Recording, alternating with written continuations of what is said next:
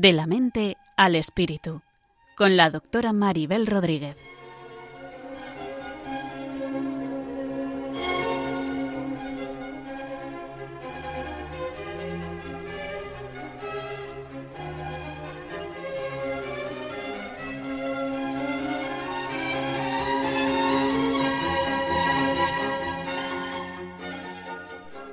Saludos a todos y bienvenidos a un nuevo programa de la mente al espíritu.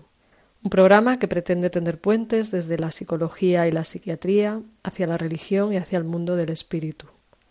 El programa de hoy quiero dedicarlo nuevamente a las personas que más están sufriendo por la situación provocada por el coronavirus, especialmente a los enfermos, a sus familiares y especialmente a quienes han perdido a seres queridos por la enfermedad. También a los médicos y al resto del personal sanitario así como a otras muchas personas que también lo están pasando mal en estas difíciles circunstancias que a muchos les toca vivir. Espero lo mejor para todos y que vuelva la salud y las fuerzas para que todos estemos bien. El programa de hoy lo vamos a dedicar al duelo, ese estado psíquico de dolor interno que es desencadenado por una pérdida. Son diferentes las pérdidas en la vida que producen esa reacción de duelo siendo el duelo más conocido y más fuerte, más complicado, el desencadenado por la muerte de un ser querido. Otros duelos se pueden producir por una ruptura sentimental, por la pérdida de una amistad, por la pérdida del trabajo, por la pérdida de la libertad, por la pérdida de la salud. Como vemos, hoy en día muchas personas están pasando o han pasado por uno o varios de estos duelos en las últimas semanas, siendo una situación especialmente dolorosa, como comentaba, la del fallecimiento de seres queridos o la del miedo de llegarlos a perder por culpa de la infección del COVID-19. Cuando experimentamos ese miedo a la muerte de algún ser querido, aunque no haya muerto todavía, también sufrimos lo que se llama un duelo anticipado, en el que empezamos a imaginar lo que sería esa situación de pérdida, como si esa persona realmente fuera a morir, o bien nos estamos preparando para una muerte real, aunque todavía no se haya producido. Ese duelo anticipado nos prepara para lo que pueda pasar y es también una reacción normal ante una situación de vulnerabilidad de personas que, que queremos y que obviamente no queremos perder. Pero lo peor, me parece que en nuestros días es que encima de vivir estas pérdidas de personas queridas, porque se están produciendo muchas muertes por el COVID-19, lo peor es que no podemos vivir estos duelos de forma normal, no es solo que haya gente que puede morir o que está muriendo, sino el cómo está sucediendo esto, que genera mucha impotencia, genera mucha sensación de vulnerabilidad, porque no podemos estar con nuestros seres queridos cuando están ingresados en un hospital por la situación de aislamiento que, experimentan estos enfermos de, de COVID-19, lo que supone que es muy difícil afrontar con realismo la posibilidad de un duelo anticipado, porque lo que imaginamos no siempre es lo que está sucediendo y a veces nos podemos poner en situaciones que son aún peores de, lo que está ocurriendo. También es muy difícil no poder acompañar físicamente a las personas que están padeciendo ese proceso de infección y de aislamiento y por esta causa pues el sufrimiento se hace aún mayor. Las personas religiosas en todo caso podemos acompañar con la oración, pero lógicamente es humano que queramos hacer algo más. Cuando sucede el, fallecimiento del ser querido, también es mucho más difícil manejar la situación porque no podemos hacer la despedida como nos gustaría, pues justo antes de la muerte, el poder decir unas palabras, incluso habrá personas que echan de menos, obviamente las personas religiosas echarán de menos el acompañamiento espiritual y los sacramentos, aunque tengamos a mano las tecnologías para poder hablar por teléfono y videollamada, y menos mal que en algunos casos al menos hay quien se ha podido despedir, lamentablemente, pues también a veces sin mucha intimidad. Pero al menos es una pequeña despedida, pero al no poderla hacer en condiciones, se acrecienta el dolor de la pérdida y hay un riesgo de que el duelo sea más doloroso. Pues nuevamente, pues creo que, es un tema reflexionar y plantearnos cómo ayudar y cómo acompañarnos unos a otros también comprendiendo las difíciles situaciones de quien tiene que pasar por algo tan difícil. Y para colmo, tampoco tenemos la opción del velatorio, del acompañamiento de seres queridos, de hacer un funeral o incluso pues muchas veces tampoco se puede ir al entierro, directamente se ha incinerado a los pacientes, o sea, hecho con muy, muy pocas personas o, incluso sin familiares, ¿no? Y es otra parte del duelo normal, o sea, de las cosas que hacemos para llegar a tener un duelo eh, adecuado frente a la pérdida. Y, y, muchas veces hoy en día no se puede hacer, se hacen funerales o veratorios en streaming, pero claro, no es lo mismo, ¿no? Y a veces pues hay como que imaginar cómo hubiera sido ese despedirse, el decir adiós o cómo hubiera sido ese funeral, pues que habrá que, posponer o que habrá que, que plantear de otra forma. Al menos nos queda un acompañamiento telefónico y virtual por videollamadas de nuestros familiares y amigos, donde, pues, son, a pesar de las limitaciones, pues es mejor que nada que se pueda hacer ese acompañamiento de amistad familiar, el acompañamiento espiritual, etcétera. O sea, creo que toda presencia, aunque sea a distancia, es un consuelo y eso nos hace responsables a todos de estar atentos a lo que están pasando las personas que conozcamos y estar aún más pendientes de estar presentes, porque no es fácil eh, la soledad de muchos que encima del, del confinamiento pues han de afrontar esos duelos tan difíciles. Un recurso que están poniendo de manifiesto y que muestra la creatividad ante esta situación, donde casi no podemos hacer nada al estar encerrados, es lo de las páginas web que están haciendo un homenaje virtual a los fallecidos y que quizás pueda ser de gran ayuda, como una página que se llama homenajea.com, pues ahí se puede hacer un homenaje a las personas fallecidas pues también puede ayudar el recordar, el ver fotografías y vídeos que tengamos de esas personas fallecidas y hablar con quienes han conocido el difunto, aunque sea por estos medios tecnológicos que tenemos. La cuestión es que al estar privados de esos elementos que ayudaban a elaborar el dolor de las pérdidas, pues tenemos que inventar otras cosas y afrontar un dolor añadido de lo que no se puede hacer.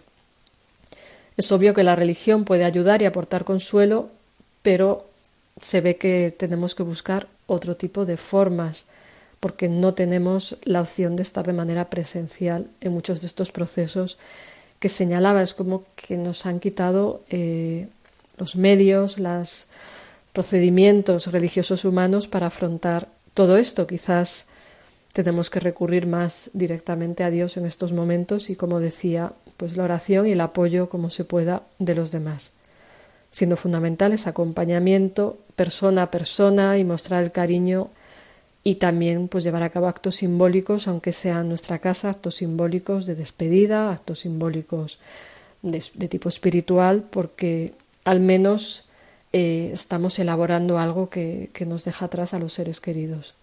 Y también en todo esto es entender que es normal tener emociones difíciles, viene la rabia, el dolor, la angustia, la tristeza, que es algo que necesitamos expresar cuando los demás nos manifiesten apoyos y también en lo, que cada uno pueda hacer en su relación con los demás o en su relación con Dios, etcétera. O sea, cada uno tiene que ver y ahí son los sacerdotes y acompañantes espirituales quienes pueden ayudar, por supuesto. ¿no?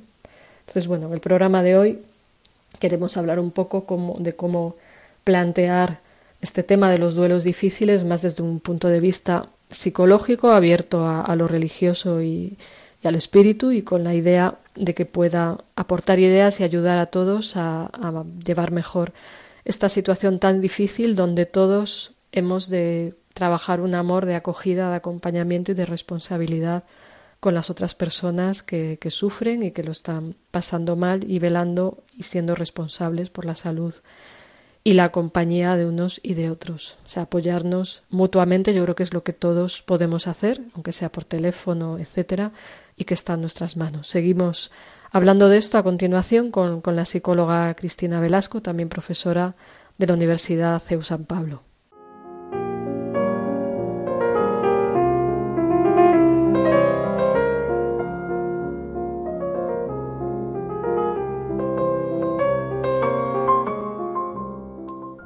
Hola Cristina, estamos hoy con Cristina Velasco, profesora de la Universidad San Pablo CEU y psicóloga. ¿Qué tal estás, Cristina? Muy bien, Maribel. Pues muchas gracias por estar aquí de nuevo y, vamos a hablar de, un tema que es importante en nuestros días, que es el del duelo, porque muchas personas están sufriendo pues pérdidas de familiares, a nivel colectivo estamos perdiendo la libertad o estamos, nos están rompiendo muchos esquemas y eso también es parte de un duelo, ¿no? ¿Cómo, ¿Cómo piensas tú que podemos definir qué es un duelo?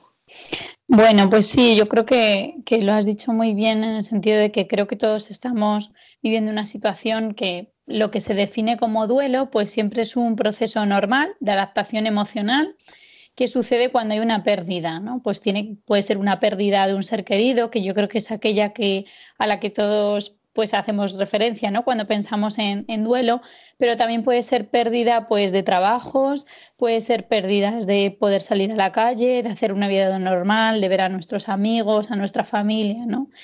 Recuerdo que uno de los programas que dedicamos a las emociones, pues ya dijimos que no hay emociones buenas y mal o malas, ¿no? Sino que todas son necesarias y dentro de ellas, pues en el programa creo que vamos a, hablar de alguna de ellas relacionadas sobre todo con esta con esta con estas pérdidas, ¿no? Pues puede ser la tristeza, la rabia, el enfado, normalmente son reacciones emocionales que, que van asociadas a estos procesos que estamos viviendo.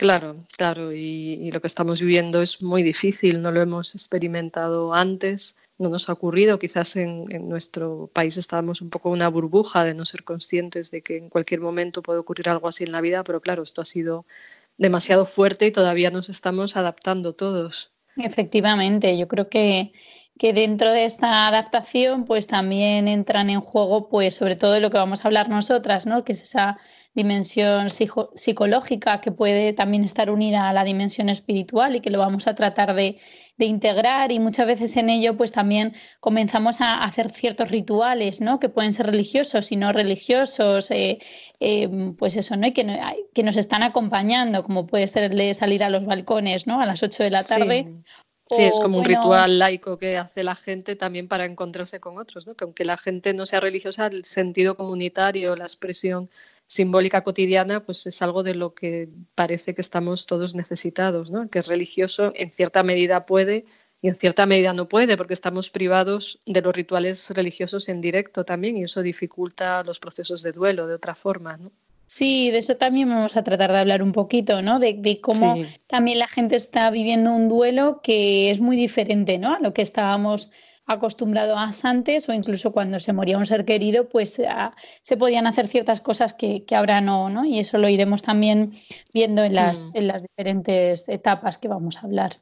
Sí, sí, hablaremos un poco de las etapas, las que suele haber y también siendo conscientes de que estamos en un momento muy complicado, o sea que aquí vamos a dar una serie de reflexiones, no son indicaciones terapéuticas, son pensamientos compartidos por si alguno puede ayudar a reflexionar o, a ver cómo, un poco a identificarnos en, dónde estamos y algunas ideas acerca de qué se puede hacer, pero con la conciencia de que es un proceso difícil para todos, incluso para los terapeutas todo esto es nuevo, ¿no? O sea, nos estamos encontrando con una realidad que no hemos tenido nunca al menos no en la práctica, ¿no? Mm, una realidad nueva y una realidad pues que tampoco ha sido estudiada, ¿no? Y que, muchas veces ni no lo sabe, o sea, no sabe nadie, ¿no? Lo que, lo que puede suceder en el, en el corto plazo, ¿no? Las consecuencias que puede tener y por ello pues también hay que ir en ese sentido pues aceptando poco a poco también emocionalmente cómo nos vamos sintiendo, ¿no? Eso es, eso también es muy importante tenemos un poquito de información de lo que, lo que ha pasado en China, aunque es otra cultura, pero no dejan de ser igual que nosotros seres humanos, pero lo de China vemos que hay personas que se han quedado con mucho dolor, con incluso casos de mm. estrés postraumático y duelos difíciles por la misma situación que tenemos aquí, de, no poderse hacer una despedida, de no poderse hacer un funeral, de no poderse hacer el velatorio, de que está como el ambiente enrarecido por eso, esas circunstancias de, no llegar o no poder acceder a otros, otro tipo de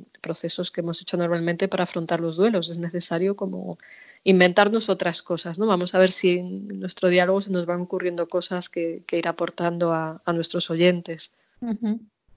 En relación a esto, bueno, es verdad que, en el duelo normalmente eh, se, distinguen algunas etapas, ¿no? No, no todo el mundo tiene que pasar por ellas y tampoco tienen que ocurrir en ese orden, ¿verdad, Maribel?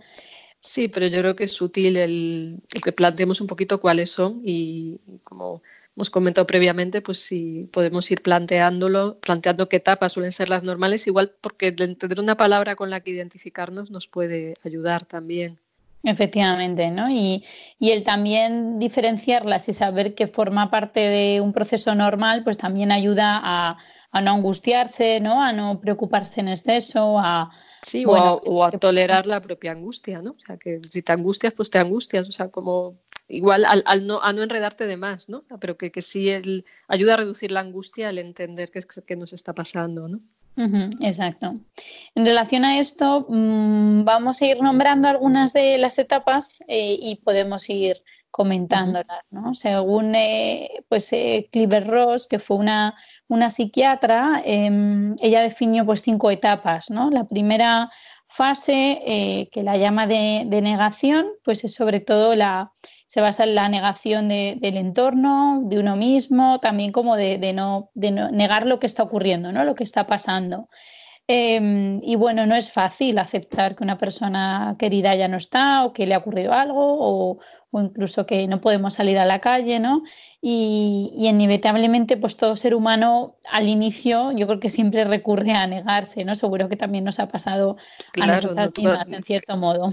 Claro, es cuando no te lo acabas de creer. O sea, yo creo que a mí me ha pasado los primeros días de todo esto que no me lo acaba de creer y esto parece como un sueño, parece, es uno de los síntomas a veces de la negación. Estoy soñando, no puede ser que está pasando esto, no es posible que el virus sea tan peligroso, no es posible que va a llegar hasta aquí, o sea, cuando estábamos viendo la catástrofe de China y pensábamos que a nosotros no nos iba a pasar. Entonces, creo que todos hemos pasado de una manera u otra por la negación y también las personas que pierden a seres queridos de los que no se han podido despedir, pues que dicen que, no se lo acaban de creer porque no han visto a su familiar fallecido, ni han visto un féretro, ni han visto nada, ¿no? Exacto, ¿no? Y como que, que de alguna manera eh, al inicio esta fase de negación en parte es normal, ¿no? Porque todo esto que nos está pasando yo creo que también eh, ha sorprendido en el sentido que no estamos preparados para ello, ¿no? ¿Qué, consideras tú, Maribel? Pues que nos ha pillado desprevenidos. Quizás la preparación que tuviéramos sería como una especie de kit general para el sufrimiento de la vida, ¿no? O sea, cada persona con sus recursos, sus capacidades, sus fortalezas, pero aún así nos ha pillado desprevenidos y eso aumenta la posibilidad de que se dé la negación. hay más negación en la medida que es más increíble que algo esté pasando y porque nadie se lo esperaba. Mm, a mí me parece también sobre todo que la rapidez con la que ocurren a veces las cosas, ¿no? En el sentido de rapidez de que puede ser que hace un mes aproximadamente eh, todos lleváramos una vida medio normal, ¿no? Pues acudiendo a nuestros trabajos, eh, si había algún acto social, un bautizo, eh, cualquier cosa, pues íbamos, ¿no? Un cumpleaños y como que en corto tiempo también todo ha cambiado tanto, ¿no? O en corto tiempo has perdido a un ser querido o en corto tiempo tú te has visto muy enfermo, que también eso, eso puede haber mm, pasado. Y eso también ayuda a que no, como que no te lo creas, por así decirlo. Sí, sí, sí, resulta difícil de creer. Incluso pacientes míos que se encontraban malitos, pues no querían creerse que les pasaba esto y casi ha habido que empujarles a que fueran urgencias. Decían, no, pero no puede ser, será otra cosa, será no sé qué. Dices, espérate, si es otra cosa te la dirán, pero vete a urgencias, ¿no? Es otra, otra manifestación de la negación. No puede ser que a mí me esté pasando esto, ¿no? Mm, mm. Sí, de hecho, en ese sentido, pues yo creo que el no creérselo al inicio, pues es eso, ¿no? Como, como, como que la realidad te supera de alguna manera. Parece, mucha gente a mí también me comentaba, ¿no? Que parecía de película, ¿no? Que ni en, ni en las películas a lo mejor hubiéramos imaginado estarlo viviendo así, ¿no? Y más cuando... Sí, perdona. No, más cuando ahora quizá pues esa ausencia de rituales normales, de lo que hablábamos, ¿no? Normalmente cuando se muere un ser querido, pues, pues eso, ¿no? Pues eh, yo qué sé, pues te acercas, llamas, ves, ves eh, pues el féretro, vas al entierro. O sea, claro, todo esto no tenerlo también eh, apoya un poco más a esta etapa, ¿no? A la negación. Eso es, además que cuando se te ha muerto un ser querido, estás en el tanatorio, cada persona que llega y te da el pésame es como un recordatorio de esa persona muerto, aparte de ver el féretro, hacer el funeral. Y, bueno, hoy en día tenemos, digamos que nos estamos inventando alternativas. Los rituales, pues los vemos por internet, pues, hay misas, hay mm. oficios por internet. Creo que también hay hasta funerales por internet. Vamos, no he tenido la experiencia, pero alguien me ha comentado algo de esto, de, mm. hacer el velatorio online y luego algo del funeral o algún tipo de, oración compartida, pero a pesar de los defectos que tiene Internet, parece que es parte de lo que puede ayudar como a reinventar otras formas de, de estar conectados con las víctimas, con los familiares, con las personas que están más vulnerables, porque aunque nos afecta a todos, no es a todos de la misma manera. Entonces, que quien está saliendo ya de la negación y empieza a darse cuenta de que no es invulnerable, porque vivíamos un poco en esa situación de invulnerabilidad hasta que nos pasa algo, porque la conciencia de la muerte cuesta integrarla en la vida y, nos da más seguridad no, no plantearnos. ¿no? Entonces, el, el tomar conciencia de otra manera y recordarle a las personas que, que están pasando pues están pasando la enfermedad con las que se puede hablar, obviamente no se puede con todas, ¿no? Pero el apoyar a personas enfermas, apoyar a personas solas, apoyar a,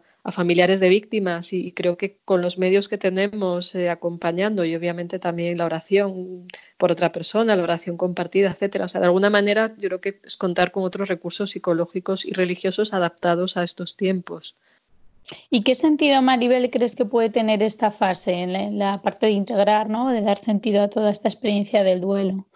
Yo creo que esta primera fase sobre todo es un sentido de protección. O sea, cuando no queremos ver que, que hemos perdido a alguien, es una especie de resistencia a la pérdida y es una manera de, de darnos un tiempo para adaptarnos a la situación. O sea, que a veces la mente niega y, quita de en medio la percepción de la realidad para no sufrir tanto. Entonces, es una especie de amortiguador como para facilitar el aterrizaje, porque luego cuando una persona no tiene un bloqueo mental muy grande, pues poco a poco, y yo creo que un poco nos ha pasado a todos con esta historia, poco a poco vas tomando conciencia de nuevos elementos que te hacen percibir cuál es la peligrosidad de la situación, cuál es el, el tamaño del, impacto a nivel mundial. Entonces, como que de entrada nos va amortiguando y facilita una adaptación progresiva a, lo que ocurre siempre y cuando uno no se quede ahí. O sea, eso ya sería parte de una patología, ¿no? Es decir, no pasa nada, o como algunos dicen, eh, ya de una manera irresponsable, pues que todo esto es una mentira para manipularnos, entonces salen a la calle y dicen, el otro día salió un chico, un,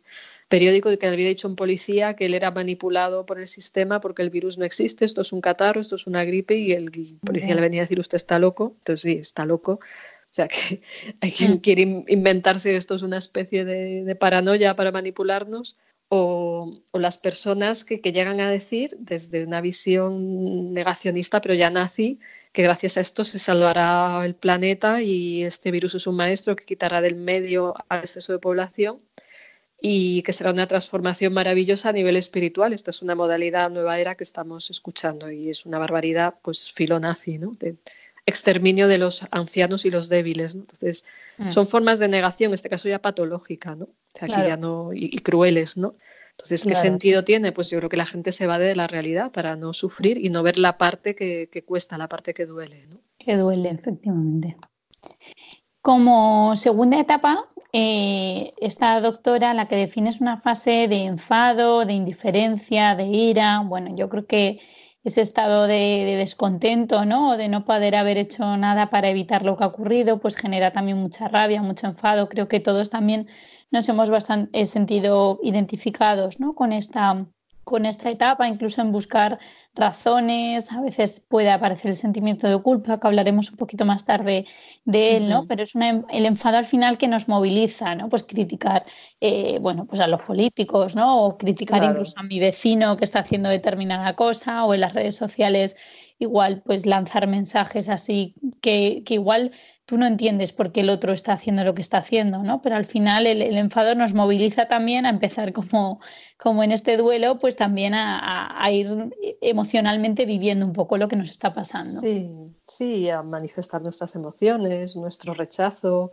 También el enfado hay como un deseo de justicia, de bien, de que las cosas se hubieran hecho mejor y obviamente a quienes les cae más en estos días es a, los políticos, porque yo personalmente pienso que muchas cosas han gestionado mal, pero tendría que haber estado ahí para ver si hubiera sido posible hacer otra cosa, ¿no? que es fácil juzgar, enfadarse, etcétera. Pero bueno, que, lo importante es que el enfado nos movilice a una crítica constructiva y entender que, es algo normal, que es algo necesario y que toca pasar por eso y expresarlo y canalizarlo de una manera que no sea destructiva para otros. ¿no? Entonces, mm. creo que asumir que es normal tener momentos de enfado, desahogarnos con las personas que nos puedan escuchar, dejarnos acompañar, eh, escribirlo, pintarlo, gritarlo, en fin, hay muchas formas. ¿no? Y, y creo que forma parte del proceso normal. No todo el mundo pasa por esa fase de enfado, pero sí momentos de enfado creo que todos ante el dolor y el sufrimiento tan grande que vemos, pues son naturales, son humanos, son incluso señal de buena salud mental, ¿no?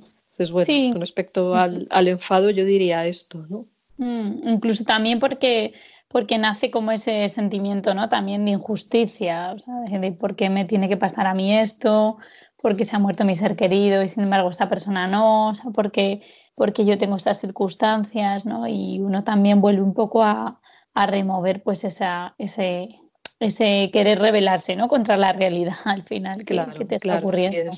Así es. Vamos a hacer un, pequeñito descanso. Perdona que te interrumpa, ahora seguimos hablando de esto. Vamos a hacer un pequeño descanso con una canción que yo espero que, que nos traiga un poquito de paz, de descanso y que se refiere a la, a la cruz, en la canción que se titula Per Crucen y que repite Liberanos Domine, liberanos Señor.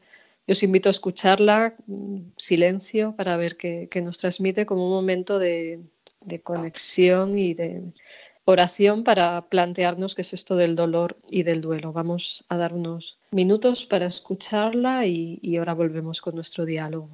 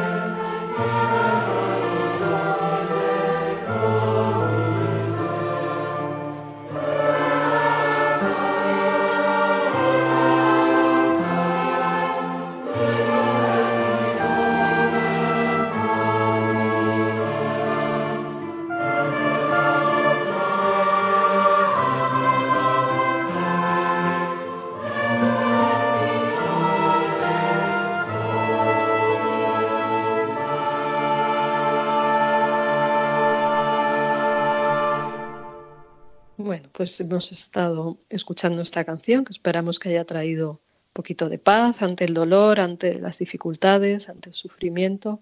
Y estábamos hablando, Cristina, de esto de, la ira, del enfado y de cómo gestionarlo y planteabas tú eso de por qué a mí, que me he quedado un poco pensándolo, porque a veces esa pregunta del por qué a mí nos bloquea y como que conviene transformarla en el cómo puedo hacer algo, para qué vivo esto que puedo aprender de ello, porque el por qué a mí nos puede generar todavía mucho más enfado, ¿no?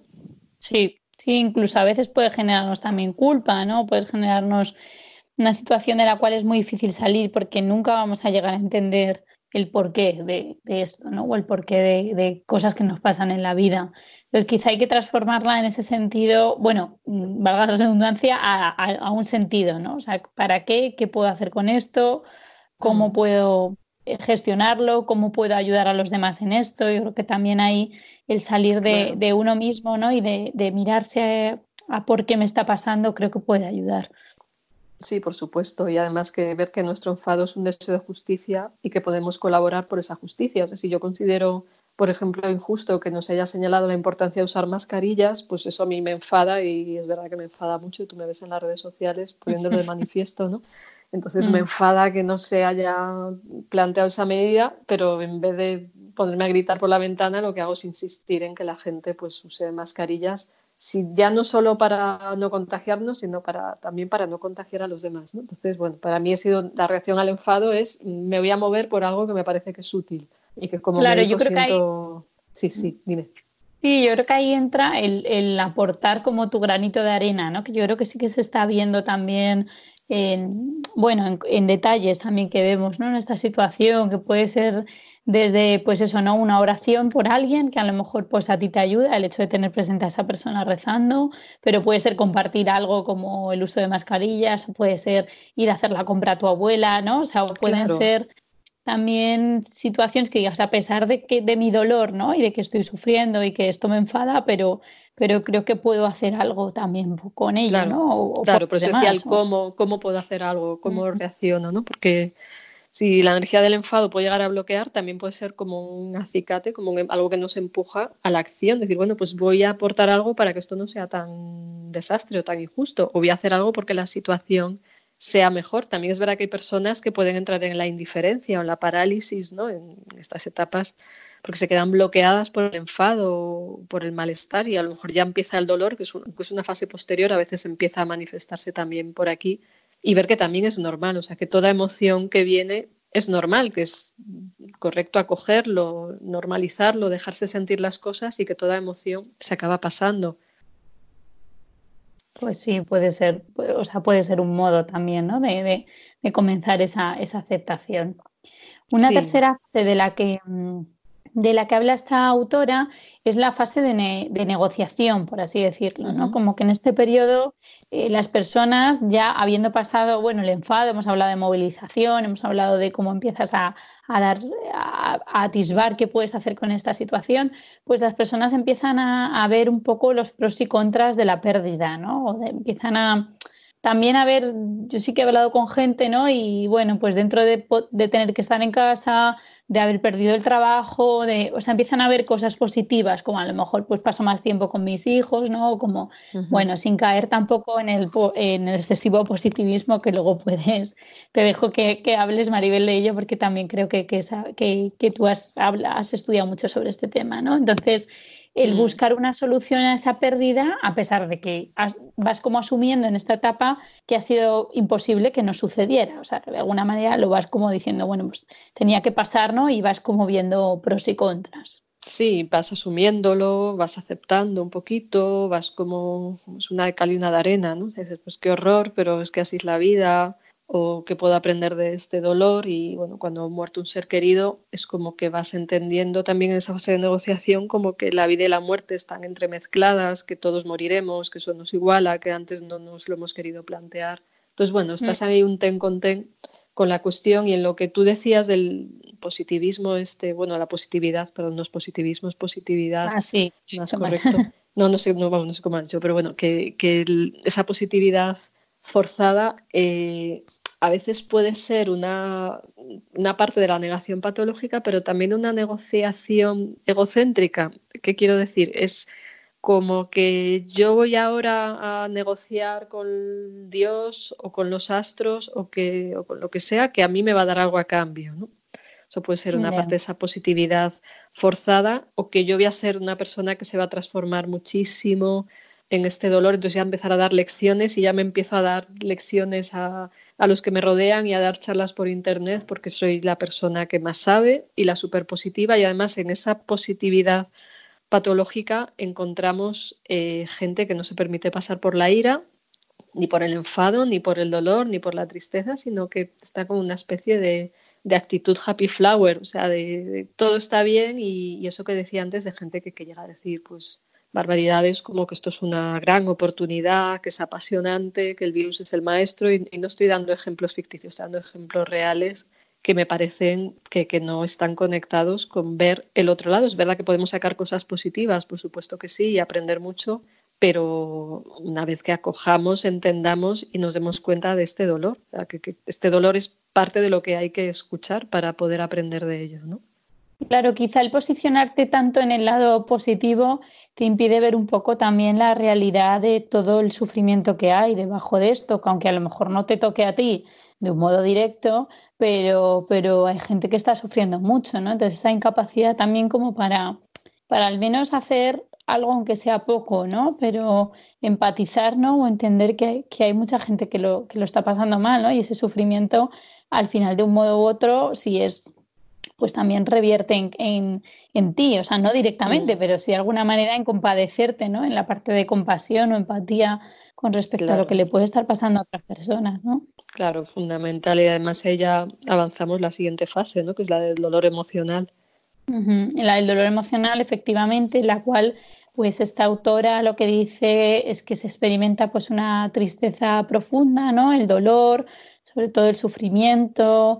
Eh, bueno, es una fase en la que puede ser más fuerte, menos fuerte con el tiempo o los días, ¿no? Incluso hay gente que te dice, pues hoy tengo el día un poco más triste, un poco más eh, apagado, puede ir oscilando. Eh, y lo más importante es que, bueno, que en esta fase ¿no? de la que ahora vamos a hablar un poquito, pues es encontrar ese espacio ¿no? para, para poder expresar, procesar esas emociones, eh, aunque sea hablando con un ser querido, a veces la, escritura ¿no? sobre la pérdida ayuda, ahora vamos a poder hablar de alguna cosa de estas, ¿no? Em, bueno, y pueden, puede aparecer tarde este dolor. Hay gente que incluso cuando pega a un ser querido, pues de primera no es capaz de, llorar o no es capaz a lo mejor de, expresar el sufrimiento, sino que puede haber otras emociones, ¿no? Pero, mm, pero puede estar presente de muchas maneras, ¿no? Hay veces que yo creo que desde fuera pienso que, que se intenta esta fase es como difícil de ver en otras personas, ¿no? Entonces, normalmente intentamos a, consolar del tipo, pues ya era muy mayor, tienes que animarte. Y yo creo que, bueno, son fases que, son frases, perdón, que no ayudan, no ayudan a, esta vivencia. Emocional. No, no, no, vamos, que, que, eso a la gente incluso le hace sentir culpable por sentirse mal y entonces te sientes doblemente mal. Entonces, es muy importante que señales esto porque pues, la gente dice, bueno, pero ya dejo de sufrir, pero entonces, bueno, que es verdad, pero que si solo dices esto es una burrada, o sea, porque hay mucho dolor y hay mucha tristeza. Entonces, yo creo que aquí unirnos a, la persona que más sufre desde, desde nuestro propio dolor también, o sea, ya hemos dicho en otros programas que la medida que asumamos nuestro dolor podemos acoger y asumir el dolor de otros, pues mm, desde ahí dar permiso al otro para sentir dolor, normalizarlo, acompañarlo. Yo creo que el acompañamiento, el estar pendiente de las personas que sufren más. Obviamente todos de todos previene muchas cosas, o sea que estemos en contacto con nuestros seres queridos, pues ayuda a manejar el dolor de esta pérdida que, vivimos todos a nivel colectivo, ¿no? y, a la vez en las situaciones de dolor más agudo, pues estar pendientes y también estar pendientes quizás de, personas que, suelen ser víctimas secundarias de esta situación y, y uno de ellos son los profesionales sanitarios, porque aunque no están, bueno, también hay gente que está muriendo, obviamente hay que tenerlo en cuenta, pero que no están siendo los principales enfermos, aunque también los hay, son personas que aparte de estar en primera línea, en línea, están escuchando o estamos escuchando relatos de mucho dolor y esto también produce un dolor donde todos nos podemos acompañar a todos. O entender que es un dolor compartido yo creo que también ayuda a, paliar la soledad del propio dolor. Mm. Sí, justamente, ¿no? Y, el hecho de, acompañar, de no juzgar, de, estar ahí al lado, de, bueno, pues permanecer, ¿no? Como a veces uno no tenga frases que decir, porque a veces y es verdad que cuando vas a acompañar a alguien en el duelo, ¿no? Esto puede pasar en los tanatorios o normalmente, ¿no? Uno llega allí y dice, es que no sé qué decir, ¿no? no? Bueno, es que a veces tampoco hay que decir nada, ¿no? Pues a veces hay que estar, dar un abrazo. ahora vamos a ver que son cosas que ahora pues está costando más, pero a veces con mandar un abrazo virtual, ¿no? O hacer una llamada.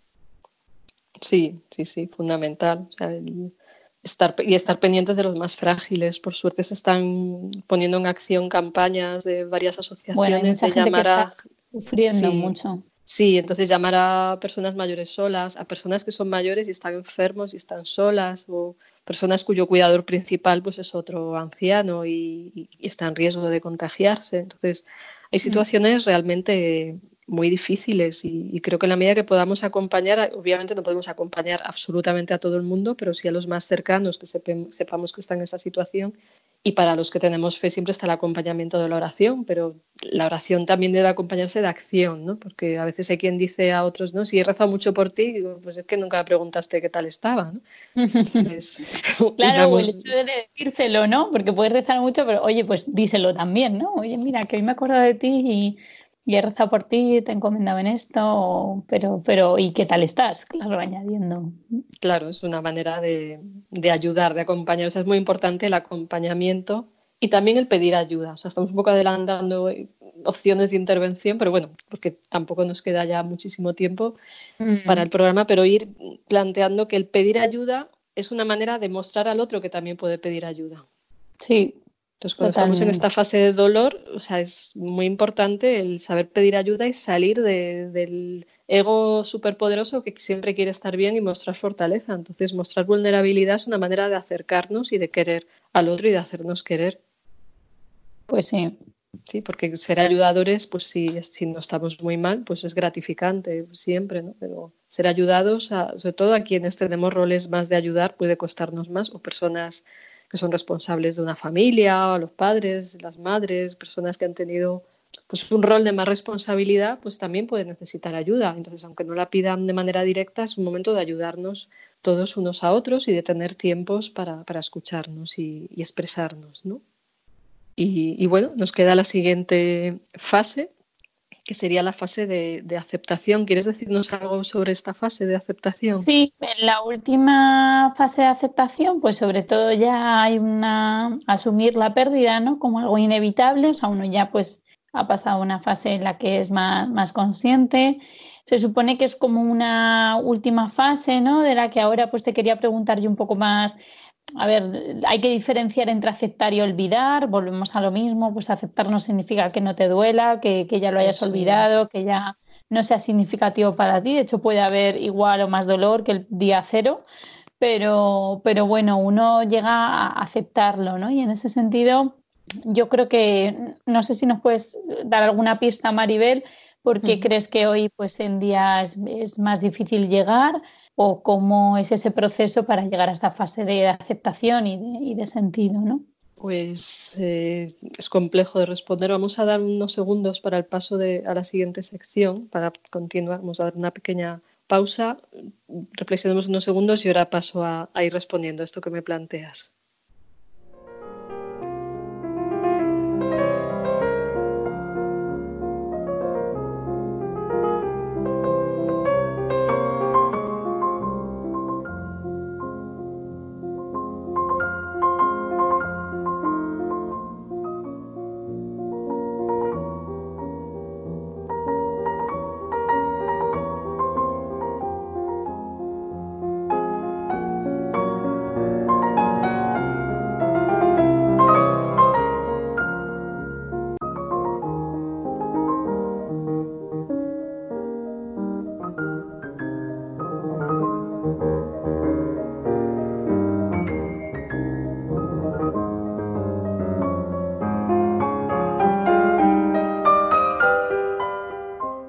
Estás escuchando De la mente al espíritu con la doctora Maribel Rodríguez aquí en Radio María.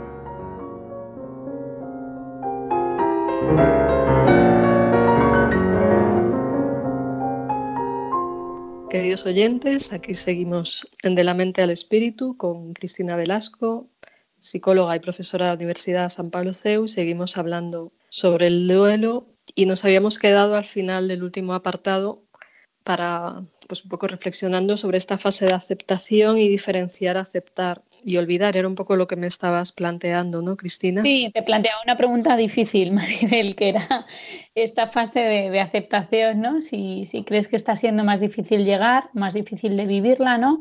Ah, y si, Y si de alguna manera, pues eh, también es una fase en la cual pues eh, uno llega a aceptarlo, o sea, y cómo puede llegar a estos caminos, básicamente. Bueno, pues difícil, difícil. Creo que me he olvidado medio la pregunta, es complicada, ¿no? entre un apartado y el mm. otro. Pero voy a intentar decir algo, porque ya que estamos reflexionando, compartamos reflexiones. Y, me parece que en estos momentos, eh, a nivel colectivo, con respecto a la aceptación de la situación que tenemos, vamos acercándonos un poco, aunque estamos también en una, en una mezcla entre aceptación, que no quiere decir resignación, no quiere decir que nos guste, entonces, aceptación quiere decir ser consciente de la realidad, estar en la realidad y actuar en consecuencia. Entonces, creo que vamos entrando a nivel colectivo cada vez más en esa aceptación, pero me parece que cuando se dan muertes es mucho más difícil llegar a esta fase en nuestros días porque aquello que facilitaba los duelos, que ya hemos señalado que era el tener la posibilidad de la despedida primero de, los seres queridos, del futuro mm. difunto, el tener tiempo para resolver asuntos pendientes con esa persona, poder conversar, encontrarse, pues no es posible en los casos del COVID porque están aislados. Entonces ahí ya esa parte del duelo está eh, alterada o bien se puede hacer algo telefónicamente, pero obviamente no es lo mismo. Y luego estamos privados de los tanatorios, los funerales, los rituales, las misas, los encuentros familiares, todo ese apoyo pues tampoco está. Entonces, eh, elementos de andamiaje para enfrentarnos al duelo que antes existían no están, pues van a dificultar mucho más el llegar a la fase de aceptación, porque no tenemos elementos que lo facilitaban como antes. Eso no quiere decir que no sea posible, quiere decir que es más difícil. O sea, que encima de que se está viviendo un duelo y se están viviendo pérdidas de, seres humanos en condiciones de aislamiento, como digo, de no poderse despedir, de, mucho sufrimiento a veces en UCIs, etcétera, etcétera. Hay quien ha muerto más rápido, no ha sufrido tanto, pero también hay situaciones de sufrimiento, pues todo esto complica el mm. llegar a una fase de aceptación, de asumir la realidad, asumir la pérdida como algo inevitable. Y, me parece que cuesta más. A su vez, el, el conectarnos con el tema del sentido yo creo que puede ayudar en cuanto a entender que, dentro del sentido global de la vida está la posibilidad del sufrimiento, de las pérdidas, de, que antes o después algo así puede pasar. Y hay algunos elementos que, Víctor Frankl, el psiquiatra este que estuvo en varios campos de concentración nazis, aporta, él aporta ideas de, de, situaciones extremas, de cómo hacía él en los campos, y creo que tenemos muchos paralelismos entre esos confinamientos en campos de concentración, que obviamente eran más extremos y horribles, y situaciones de hoy en día de enfrentarnos a, un enemigo que lamentablemente es invisible. Pero podemos ver paralelismos, como decía al principio del programa. Y Víctor Frankl, por ejemplo, plantea que para, para llegar a una mejor vivencia de toda la situación que él tenía, la aceptación era fundamental, una aceptación que permite vivir en el presente, que permite ver qué aprender de la situación que hemos atravesado que ahí los momentos de reflexión, de silencio, también de oración son importantes y también cómo la situación de tanto dolor nos puede permitir ir a lo esencial o incluso descubrir recursos propios que antes no sabíamos que teníamos. Esto me lo están contando pacientes, ¿no? que, pacientes mm. que tienen familiares o pacientes que están viviendo estos duelos y a veces duelos anticipados que, hoy no va a dar mucho tiempo a profundizar, quizás otro día, pero duelos anticipados son cuando estamos esperando que se va a dar una muerte, una pérdida, y cuando tenemos un familiar enfermo de COVID, pues todos entramos en duelos anticipados y de alguna manera, a ni pequeño nivel, todos podemos pensar que a alguien de nuestra familia le puede pasar. O sea, todos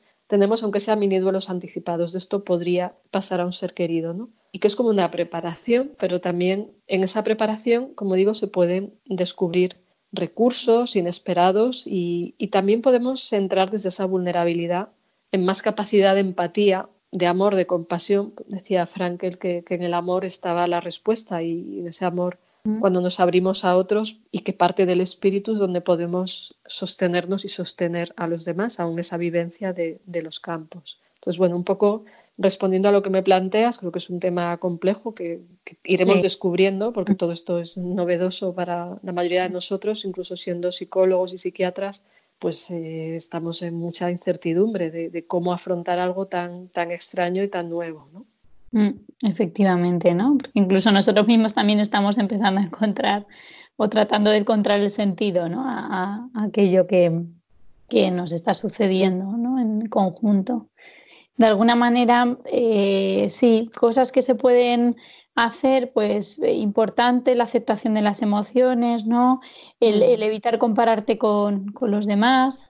Sí, a veces también para bien o para mal. ¿no? Efectivamente, encontrar un modo de, de, expresión que te pueda ayudar, a veces escribir una carta, a veces eh, eh, revisar recuerdos, ¿verdad? Lo que no podemos hacer a lo mejor esas despedidas con rituales como los de antes, pero sí crear alguno de estos nuevos, ¿no? Que era lo que decías de algunos de tus, de tus pacientes. Mm, sí, o buscar su manera de hacer su, su expresión espiritual de la despedida. A veces, por ejemplo, en el tratamiento del duelo se puede recomendar una estrategia que vale para creyentes y no creyentes, que es la de imaginar una conversación del último día de vida de esa persona y si no te sale escribirlo, igual primero imagínalo, luego si quieres escribe esa conversación o, al menos expresar en la oración qué le quieres decir para las personas creyentes. El poner eso en, en manos de Dios queriendo como mandar un mensaje, pues a veces es una ayuda también. Mm. Sí, es verdad, ¿no? Como que especialmente también para, para creyentes, pero bueno, también para no creyentes, pues de alguna manera el entender que ese familiar eh, sigue estando, o sea, quiero decir, no está físicamente, pero tú sí que puedes seguir relacionándote con él, ¿no? O sea, que, que sí que puedes, eh, pues eso, ¿no? Como que tú lo has conocido y también puedes incluso generar esa parte, ¿no? De, de gratitud, de qué me ha aportado esta persona, cuánto he mm. recibido de ella, ¿no? Y, y ahí entraría un poco ya en esa última fase de la que estamos hablando del sentido de la aceptación, que, es la más complicada, pero, pero se pueden hacer esas cosas. Sí, se tarda más en llegar, pero una vez que llegamos, pues se encuentra paz. O sea, es difícil y más, como digo, hoy en día tenemos más dificultades porque hay menos señales de, oye, que, que esto ha sucedido, ¿no? Y, creo que, sí, que estoy totalmente de acuerdo con las cosas que dices. Y, también recuerdo algo que decía Víctor Frankl de su experiencia de los campos en El hombre en busca de sentido, que él tenía momentos que él recordaba pues, eh, situaciones de su vida vividas con su mujer, que acabó muriendo en otro de los campos, mm. y él recreaba esas escenas, las vivías y, decía, esto va a quedar para siempre, o sea, es algo que, nadie me puede quitar porque se va a quedar escrito en, la eternidad para siempre, o sea, son momentos que viven en mí para siempre y luego a veces la paradoja que también encontramos que cuando muere un ser querido, a veces tiempo después de la muerte, cuando ya hemos entrado en la aceptación, como si lo sintiéramos más presente, pero en, cuanto a esos recuerdos, esas vivencias, no hablo de fantasmas, hablo de, de que la persona ha dejado una huella en tu vida que, se manifiesta como una presencia, como un aprendizaje, como una riqueza que ha quedado contigo y queda para siempre, como mm. decía Frankel, ¿no? Totalmente. Así que muy bien. Bueno, yo creo no sé que. Si hay, tiempo para, ¿Hay tiempo para alguna pregunta o no más, Maribel? Eh, pues nos eh, queda un minuto, entonces tenemos ah, que Pues entonces las preguntas tiempo... del resto las dejamos para otro programa. Sí, sí, es que, vamos, este, este tema es eh, importante, denso, nos quedan muchas cosas que se podrían haber dicho, como digo, compartimos reflexiones y esto no pretende ser un máster en duelo, ¿no? Entonces, mm. simplemente ir cerrando el, el programa agradecerte nuevamente tu participación. Ya eres miembro del equipo del programa, ¿no? Ya tenemos la experiencia de varios programas compartidos. Entonces, repito tu nombre, Cristina Velasco, profesora de la Universidad de San Pablo y psicóloga. Así que, Cristina, muchas gracias por acompañarnos una vez más. Nada, gracias a ti, Maribel, que, creo que son temas que, siempre nos ayudan y nos, y nos dan un poco de luz en todo esto. Así que gracias a ti. Muy bien, pues nada, un poco podemos ir terminando y, dejando ahí las ideas fundamentales que son el entender que ahora mismo vivir procesos de emociones alteradas por las pérdidas que estamos viviendo es totalmente normal, que tengamos reacciones buenas o malas, emociones que nos gusten o nos disgusten, es normal que se estén produciendo, que el duelo hoy en día es más difícil al no disponer de los mecanismos habituales de despedida y de y de ritual religioso que normalmente tenemos y tenemos que buscar otras formas de, la despedida emocional, espiritual, incluso física. Y que es fundamental en todo esto acompañarnos, ayudarnos a unos, unos a otros en las formas que tenemos, desde virtualmente a, espiritualmente, manifestando el afecto, el cariño y el apoyo de unos hacia otros. Así que bueno, con estas ideas, esperando que alguna haya sido de utilidad, pues hoy nos despedimos hasta dentro de dos semanas. Y os dejo nuevamente el email del programa por si queréis comentar algo, que es de la mente al espíritu, arroba radiomaria.es. Hasta el próximo día y gracias a todos por escucharnos.